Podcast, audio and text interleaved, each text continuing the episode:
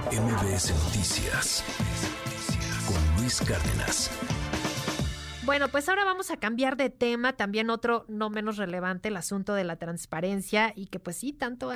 ha, levantado cejas en Morena, sobre todo en el gobierno federal, pues pues las diversas solicitudes de, información que se han presentado ante los distintos, eh, pues obviamente organismos públicos, todos los, los sujetos obligados que deben dar, dar cuenta y responder por todos los recursos que por ahí pasan. Y bueno, pues ya el próximo viernes, el, el primero de septiembre, ya está la vuelta de la esquina, iniciará también el periodo ordinario de sesiones en el Congreso de la Unión. Y uno de los enormes pendientes que tiene el Senado es obviamente el nombramiento de los comisionados del INAI, pues que de plano se ha, se ha resistido a designar. Ustedes recordarán también que la semana pasada les comentábamos este fallo de la Suprema Corte de Justicia de la Nación a favor del INAI para que de forma extraordinaria pueda sesionar solamente con cuatro comisionados de siete que debe tener en su pleno y pues ello ya para desahogar todos los pendientes obviamente se han acumulado ya más de ocho mil recursos de revisión en estos cuatro meses que, pues estuvo prácticamente eh, sin poder sesionar, no así paralizadas las actividades, pero pues sin poder sesionar y sacar adelante ya estas, estos recursos de revisión. Y bueno, esta mañana me da mucho gusto saludar en la línea de MBS a eh, Nuat Ponce, y es presidenta del Consejo Consultivo del INAI, porque promovieron nuevas acciones en contra del Senado, pues ya para exigir que se designen ya a los comisionados faltantes. Nuhat, muy buenos días y gracias por acompañarnos. Muy buenos días, Sheila. Al contrario, muchísimas gracias eh, a ti por la por la invitación y un saludo a toda la auditorio. Pues cuéntanos, ya eh, tienen noticias, el Senado ya dio a conocer la fecha en que serán sometidas a consideración y pues obviamente votación ya las propuestas, porque pues ya había ahí un ordenamiento para que en tres días hábiles después de notificado, pues ya pudiera dar a conocer esta fecha. ¿Todavía no tienen respuesta?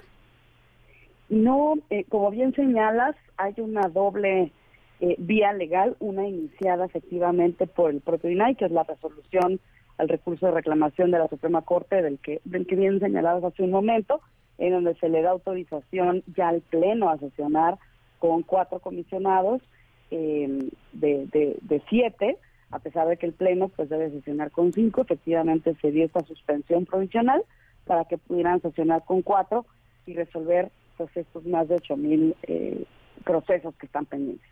Por el lado del Consejo Consultivo, que tengo el honor de presidir, que somos un órgano totalmente honorífico, eh, ciudadano, eh, nosotros promovimos una serie de amparos precisamente eh, pues porque quienes más resultan o resultamos afectados con el INAI, con el premio del INAI inoperante, pues somos las y los mexicanos. Y este amparo, pues precisamente lo que busca es que el Senado de la República, en uso de sus, de sus atribuciones, de sus facultades, pueda hacer este nombramiento eh, lleva, digamos, ya un tiempo este, este amparo en donde eh, nos dieron primero una suspensión provisional, después la definitiva, y efectivamente ha habido eh, pues diversas notificaciones al Senado para, eh, para poder convocar y, y hacer pues ya el nombramiento, toda vez que pues ya fue, ya se dio todo el proceso, ya hubo una convocatoria, entrevistas, es más, un, un listado digamos, de, finalistas, por así llamarlo, de quienes pueden aspirar a ser comisionado o comisionada del INAI. El, eh, está por iniciarse el periodo de sesiones. Eh, como supimos también, en este amparo se buscaba incluso que se pudiera nombrar un periodo extraordinario, cosa que no ocurrió, pero apelamos a que precisamente pues ya con esta resolución y pues ya con el nuevo periodo de sesiones eh, abierto, pues apelamos a que exista ya esta voluntad política para el nombramiento.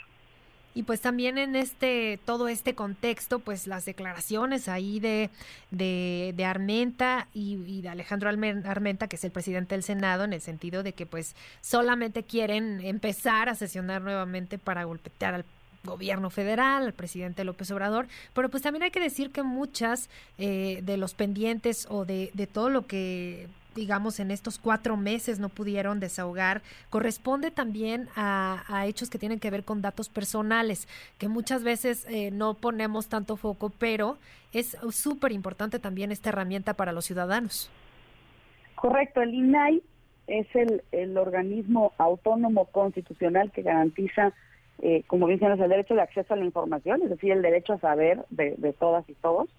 y eh, la protección de nuestros datos personales, de nuestra información,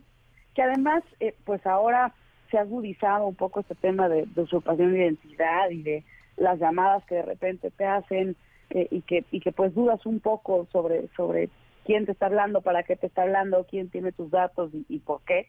Y entonces, efectivamente, el INAI pues es el organismo que busca esta protección de estos derechos humanos, porque ambos son eh, derechos consagrados por la Constitución. Y entonces, pues efectivamente, si tú quieres saber, por ejemplo, cuántas semanas tienes costadas en el IMSS o quieres saber eh, cuánto costó una obra pública, por ejemplo, por lo que hace el derecho de acceso y no se te garantiza, no se te responde, el INAI empieza con, con esta eh, con esta labor para que este derecho sea totalmente eh, pues otorgado. Y por lo que hace a datos personales, si por ejemplo tuviste te digo, algún tema de usurpación de identidad o ejerciste alguno de tus derechos ARCO, derechos de acceso, rectificación, cancelación eh, y oposición, consagradas tanto en la Ley Federal de Protección de Datos Personales en protección de particulares o en la Ley de Sujetos Obligados, pues entonces, en caso de que haya existido alguna eh, algún mal uso, algún maltratamiento, alguna vulneración de tus datos o que no se te hayan garantizado tus derechos, también el INAI inicia eh, un recurso para poder proteger eh, pues esta información y que estos derechos pues también sean totalmente eh, garantizados para los particulares. Claro, y pues bueno, sí, decíamos el contexto político porque pues tal parece que en el Senado pues no, no, no ha importado este tipo de, de, necesidades que tiene también la ciudadanía al poder recurrir, al poder hacer cualquier tipo de, solicitud al respecto. Y pues ahora también eh, viene una etapa en la que seguramente habrá mucho de que hablar respecto al presupuesto, porque gran parte de la crítica del gobierno federal, de los senadores hacia el INAI, pues es este presupuesto que, que dicen ellos es demasiado alto para, para sus funciones. ¿Tú, ¿Tú cómo ves esta parte, digo, viendo las necesidades, pero también por la parte, eh, digamos, eh, presupuestal? ¿Cómo, ves que, que, debería estar funcionando el INAI? ¿De verdad requiere ese presupuesto o podría ser un poco más austero? Muchas gracias. Fíjate que esta es una, una pregunta muy interesante porque el INAI precisamente, eh, vías de transparencia, nos dijo en, en, varios comunicados que lo que nos cuesta a las y los mexicanos el INAI son ocho pesos al año. Eh, son ocho pesos al año de lo que se destina eh, de, los impuestos de todos nosotros, lo que mm, lo que requiere el INAI para para operar. Eh, fíjate que también ha habido una transparencia respecto de los recursos del propio instituto, que, que sin duda, a ver, todo es mejorable, ¿no? Por supuesto, pero es quien garantiza, pues precisamente la transparencia, quien garantiza este derecho de acceso y quien garantiza que nuestros datos personales estén debidamente protegidos o, sean debidamente utilizados a nivel nacional. Es importante saber que estos derechos de acceso y de protección de datos no tienen costo. Es decir, eh, si tú ejerces un derecho de acceso a la información es totalmente gratuito. Si tú eh, vas al INAI porque alguien no garantizó el correcto uso de tus datos o estás envuelto en una cuestión de una usurpación de identidad, todo esto es gratuito, sin importar en qué estado de la República te encuentres. Entonces, sin duda requiere de un presupuesto, ¿no? Eh, sin duda todo es, eh, repito, mejorable, pero me parece importante saber eh, este monto que, fue el propio INAI que nos dijo, ¿no? Pues, nos cuesta 8 pesos anuales a cada persona el, el, el INAI. Y yo por otro lado diría, bueno, es que estos derechos de acceso a la información, este derecho de protección de datos, pues sin duda, eh, si, si lo ponemos en una balanza, pues sí requiere de una de una correcta atención. O sea, el derecho a saber es importantísimo. Entonces, qué mejor que tengamos un instituto totalmente eh, operativo. Claro, y es que además eh, varios puntos que, que es importante aclarar para nuestros amigos del auditorio, muchas veces se piensa que el INAI es quien da la información y no es así. Los ciudadanos eh, hacemos nuestras solicitudes en esta plataforma nacional de transparencia y las dirigimos a las dependencias, a los sujetos obligados, como se le llama, eh, que pueden darnos o que tienen la obligación de darnos esta información. Una vez que, que estos sujetos obligados se niegan, nos la reservan, por X motivos, es cuando entonces ya nosotros recurrimos al INAI para que el INAI pueda intervenir y pueda verificar y revisar si esta solicitud es o no procedente para que este sujeto obligado nos la proporcione. Entonces es así, es ahí donde interviene el INAI y, esta parte es importante porque varias veces en la mañanera se ha expresado erróneamente que el INAI es quien da la información, pero no, quienes dan la información son eh, todos estos sujetos obligados que hay que decir, en este proceso que estamos empezando ya casi casi a la vuelta de la esquina, el proceso electoral, pues los partidos políticos, por ejemplo, son sujetos obligados que están, eh, por supuesto, con toda la obligación de darnos la, información que requerimos en materia, en cualquier materia que tenga que ver con recursos públicos. Y creo que esto va a ser un ejercicio muy importante porque si en esta etapa que vimos de pre-pre-campañas hubo un dispendio monumental de recursos, pero pues no se ha transparentado, creo yo, como, como debiera ser, porque hubo, por ejemplo, aspirantes que dijeron, yo no voy a utilizar los recursos que me da el partido, yo lo voy a hacer de mi bolsa, pues no sabemos de dónde vino ese presupuesto para estos actos proselitistas. Entonces creo que es muy importante el papel que va a jugar el INAI de aquí al 24. Correcto, incluso, a ver, yo eh, considero y, lo hemos eh, platicado en distintas ocasiones, eh, la transparencia es un pilar de la democracia. ¿no? Cualquier sistema democrático requiere efectivamente en este juego de contrapesos, pues tener una transparencia del, del actuar eh, del gobierno. Entonces, sin duda alguna, eh, pues el INAI es eh, importantísimo para este para este periodo porque mm, porque hay que transparentar y hay que garantizar este derecho, saber que como bien señalabas,